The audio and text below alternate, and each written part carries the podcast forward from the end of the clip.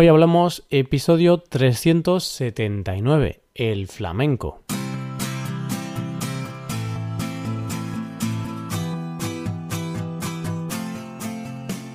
Bienvenido a Hoy Hablamos, el podcast para aprender español cada día. Ya lo sabes, publicamos nuestro podcast de lunes a viernes. Puedes escucharlo en iTunes, en Android o en nuestra página web Recuerda que en nuestra web tienes disponible la transcripción y las hojas de trabajo de este episodio y de los episodios anteriores. Para acceder a esta transcripción tienes que ser suscriptor premium. Así que si quieres acceder a todo el contenido premium y además quieres apoyar la creación de este podcast, hazte suscriptor premium en hoyhablamos.com. Volvemos un martes más para hablar sobre temas culturales de España. En el día de hoy tenemos un podcast con mucho arte. Hoy vamos a hablar del flamenco. El flamenco es el famoso género musical que representa a España en todo el mundo, por lo que hoy hablaremos un poco de sus características, de su origen y de su historia. Hoy hablamos del flamenco.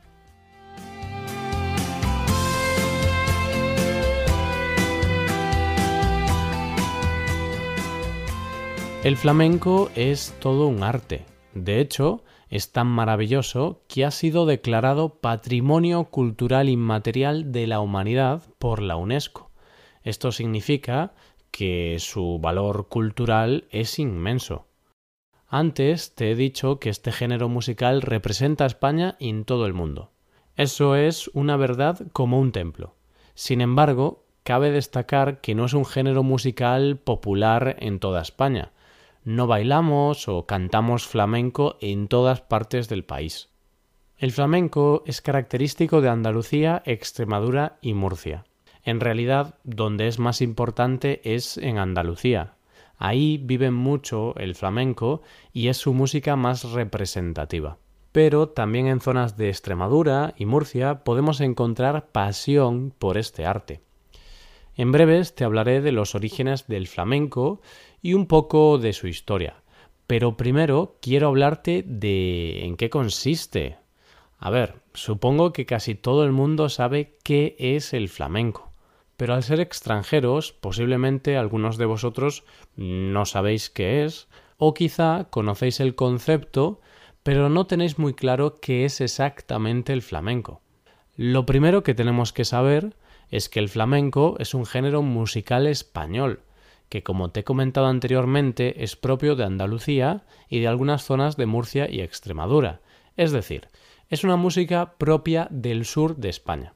Este género está compuesto por cante, baile y música de guitarras españolas. Es una música, es un arte muy pasional, muy emocional, cuando los artistas tocan, bailan o cantan, se nota la pasión en sus caras y gestos. Los cantaores son los artistas que cantan, los tocaores son los que tocan la guitarra y los bailaores son los que bailan. Todos ellos tienen mucho arte, cantan, tocan o bailan maravillosamente bien. Las letras flamencas expresan sentimientos profundos y de todo tipo, desde la máxima alegría hasta la absoluta tristeza. Son letras escritas por el pueblo, es decir, tratan temas populares y cotidianos. Y por supuesto, al ser una música propia de Andalucía, las letras que cantan tienen las características del español andaluz. Después, el género flamenco se puede dividir en lo que llamamos palos. Los palos son las distintas variedades tradicionales del flamenco. Cada palo tiene sus propias características en lo relativo al compás y a la armonía. Es decir, cambian un poco las características musicales. Así pues, algunos palos serían el fandango, la toná, las bulerías, etc. Hay decenas de palos distintos. Esto es un poco de forma resumida qué es el flamenco. Evidentemente, explicar un género musical es muy complicado, por lo que para entender un poco qué es esto, lo mejor es que busques en Internet algún vídeo de flamenco, así lo entenderás perfectamente. Al final del episodio te voy a dar algunos nombres de artistas muy importantes de este género. Hablemos ahora del origen. ¿Cuál es el origen del flamenco? ¿Hasta qué época se remonta esta música y danza tan peculiar? Hay varias teorías que explican el origen de esta música. Una teoría afirma que el flamenco puede provenir de los árabes, de los cantos islámicos. Otra teoría atribuye este género a los gitanos, el pueblo nómada que llegó a España a comienzos del siglo XV y se asentó principalmente en el sur de España. También se dice que la cultura judía pudo influir en la concepción del flamenco que conocemos ahora. Como ves, mm, no está claro el origen y quizá la teoría de más peso es la del origen árabe, pero aún así no está nada claro. Lo que sí podemos afirmar rotundamente es que el flamenco es una fusión, es una mezcla de las distintas culturas que convivieron en Andalucía durante muchos años. Es una mezcla de culturas árabe, judía, gitana y andaluza. Sobre los inicios tampoco se puede afirmar nada con rotundidad.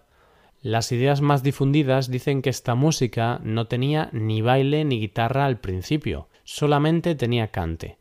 Sin embargo, algunos textos escritos en el siglo XVII muestran que podría ser posible que el baile apareciese antes del cante, incluso. De cualquier manera, lo que queda claro es que al principio el flamenco era solamente cante y baile, no había música procedente de las guitarras. Los primeros cantaores de los que tenemos pruebas de su existencia datan del siglo XVIII. Estos primeros cantaores se localizaban en Triana, Jerez y Cádiz. Y a finales del siglo XVIII, la guitarra pasaría a formar parte de este género, con lo que se constituiría el flamenco tal y como lo conocemos, con cante, baile y guitarra. Y hablemos ahora de algunos nombres. ¿Quiénes son los grandes del flamenco? ¿Quiénes son los artistas con mayor reconocimiento de los últimos tiempos? Pues ahí tenemos que hablar de Camarón de la Isla, uno de los cantadores más famosos. También merece la pena mencionar a Paco de Lucía, uno de los mejores guitarristas españoles de la historia, que también tocaba mucho flamenco. De hecho, estos dos artistas tienen varias colaboraciones juntos. Te recomiendo escuchar la canción Como el agua, donde ambos colaboran, uno con el cante y otro con el toque. Otra artista muy conocida es Lola Flores, una gran cantaora. También podemos hablar de La Niña de la Puebla. Quizá estas dos son las cantaoras más conocidas. Y si hablamos de un artista un poco más actual, porque muchos de los que acabo de comentar ya han fallecido, pues podemos hablar del Cigala, de Diego el Cigala. Es uno de los cantaores más populares en activo, es decir, que sigue actuando y publicando discos. Por último, querido oyente, no sé si recuerdas que tanto a Paco como a mí no nos gusta mucho el flamenco. Pero claro, eso da igual porque sabemos reconocer la calidad y sabemos que es un arte muy grande.